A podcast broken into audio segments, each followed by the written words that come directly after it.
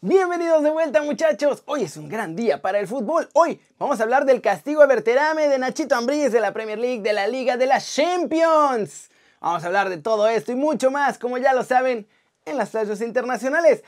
Y de los cuatro equipos que ya tienen en su lista de deseos a Tecractito Corona. Intro papá.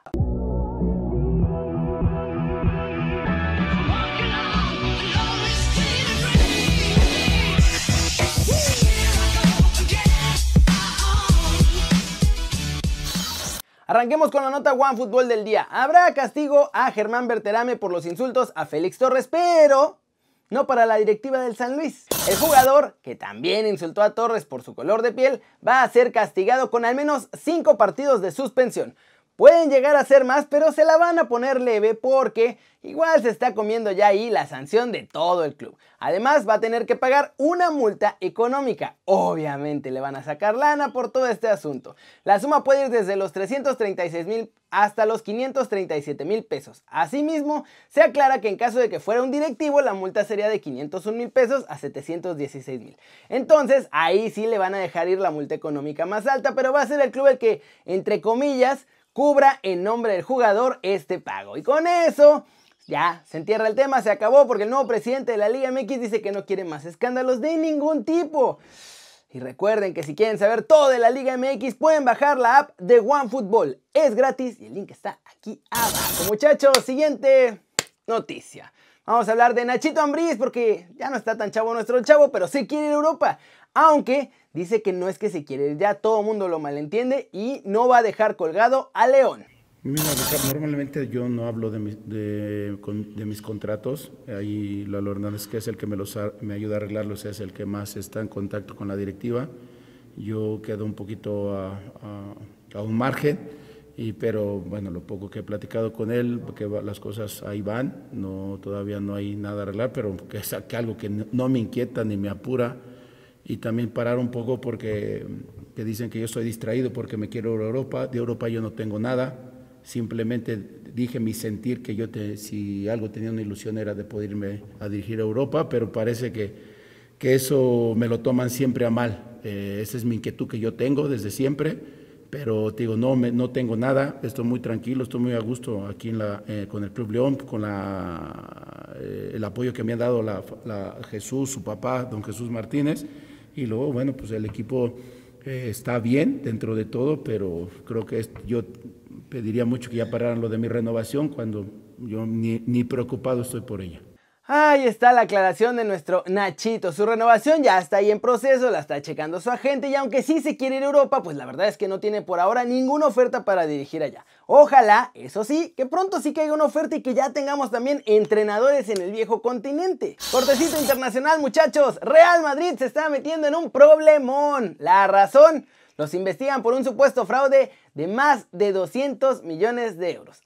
Ahí suave la cosa. Y es que Football League Vuelve a pegar, ¿eh? Ahora exhibieron que Real Madrid aceptó que el fondo Providence le pagara 200 millonzotes de euros desde las Islas Caimán, aunque sabían que en esta operación había la posibilidad de caer en fraude. O sea, había la posibilidad de que los cacharan. Con los documentos que sacaron a la luz indican que fueron dos compañías de estas Islas Caimán que estaban domiciliadas allá y le garantizaron un pago de estos 200 millones a los merengues cuando su capital inicial es de nomás 20 mil euros, o sea, no tenían ni cómo. Y todo esto para evitar pagar impuestos en España. En un segundo bloque de documentos que también sacó Football Leaks, descubrieron que el Madrid hizo otro contrato con Providence en el que le sean toda la gestión del negocio digital a cambio de una la nota.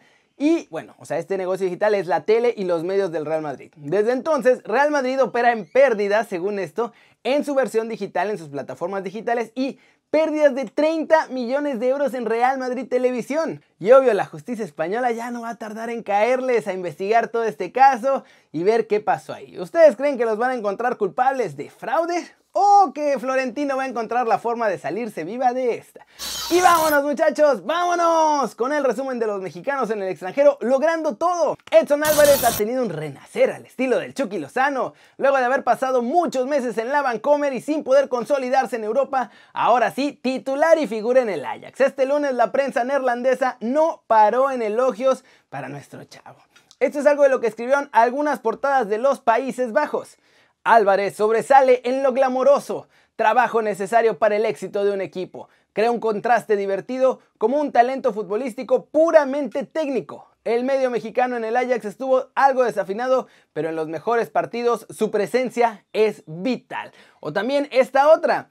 En un equipo de jugadores técnicamente talentosos, Álvarez crea un sabor diferente. El mexicano es un monstruo del duelo, el tipo de jugador que Ajax a menudo carece. ¿Cómo la ven? En Grecia, Pablo Medina fue titular y jugó todo el partido en el duelo del Panetólicos ante el Panathinaikos. Y además, el equipo de nuestro chavo ganó 1-0 para estar en la posición 12 de la tabla general allá en Grecia. En Portugal, muchachos, el Porto consiguió un triunfo in extremis con un penal que le provocaron además al hijo del entrenador Sergio Conceição. Tecatito jugó este partido como titularazo, no fue la mejor de sus noches, aunque la verdad sí lo hizo bien.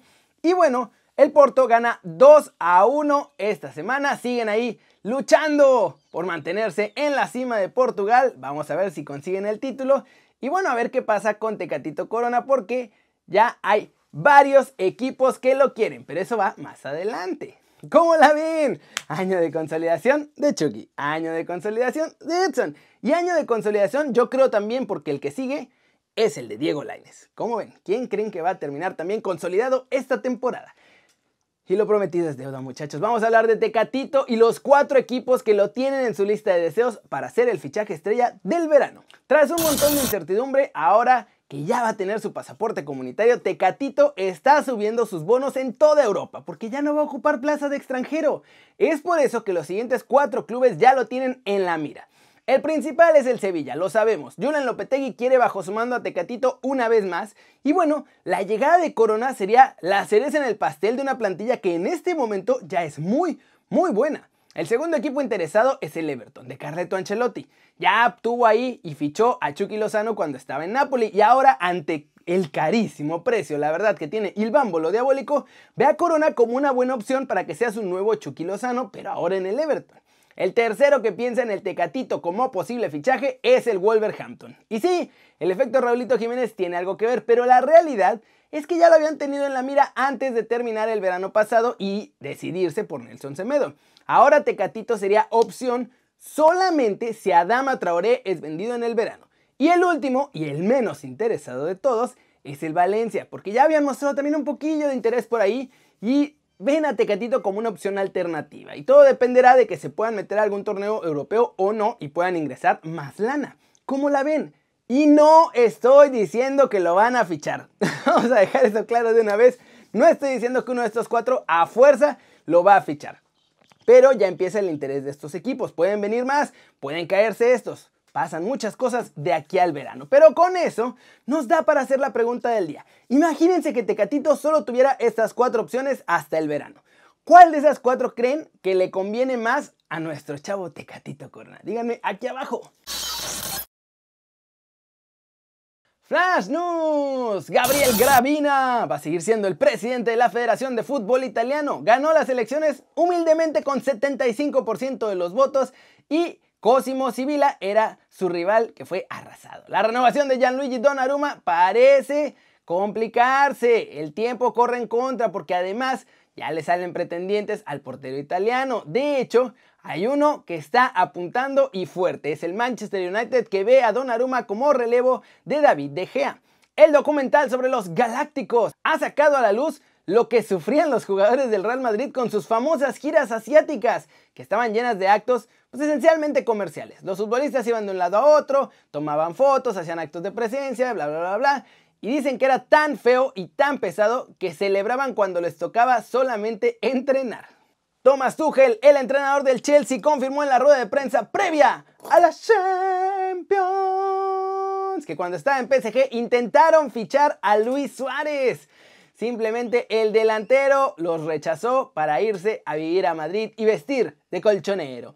La llegada de Ryan Shawcross al Inter Miami es oficial, deja Stoke City después de 14 muy largos años y firma hasta el final de la temporada en la MLS con el Inter Miami de David Beckham. Los antiguos reyes del fútbol africano ven ahora a sus hijos heredar todo ese talento, muchachos. Este fin de semana, el hijo de Eto'o marcó un golazo con Camerún sub-20 y el de Drogba debutó también a los 20 años con el Folgore Karatese en la cuarta división de Italia. El Real Madrid ofreció este lunes su lista de los 19 seleccionados por el entrenador para ir a los octavos de final de la Champions. Zidane solo tiene 19 jugadores y la baja más importante es la de Karim Benzema con una micro rotura en el aductor. Durísimo. Mañana, noches mágicas, muchachos. Qué maravilloso que regresen. Pero por hoy es todo. Muchas gracias a todos los que vieron el video. Ya saben, denle like si les gustó o métanle un zambumbazo durísimo a la manita para arriba si así lo desean. Suscríbanse al canal si no lo han hecho. ¿Qué están esperando muchachos? Este va a ser su nuevo canal favorito en YouTube. Denle click a esa campanita y pónganle en activar todas las notificaciones. Eso es lo que hay que hacer para que ya les avise de los videos. Porque si le ponen así como personalizadas o que YouTube elija, les va a mandar notificación cuando se le dé la gana a YouTube. Entonces mejor pongan clic en la campanita y todas las notificaciones. Síganos en Telegram, t.me, diagonal News, y ahí, si no les avisa YouTube o no les avisa Twitch, yo les estoy mandando mensajito directamente para avisarles cuando ya salió el video recién salido del horno, muchachos. Ya se la sándwich. Yo soy Kerry y siempre me da mucho gusto ver sus caras sonrientes, sanas y bien informadas. Y aquí nos vemos mañana desde la redacción y el viernes. Una joya mexicana, jovencita, jovencita en Europa. Va a estar con nosotros en Desde la Redacción, así que pónganse al pendiente, no les voy a decir quién es, ya se van a enterar. Chao, chao.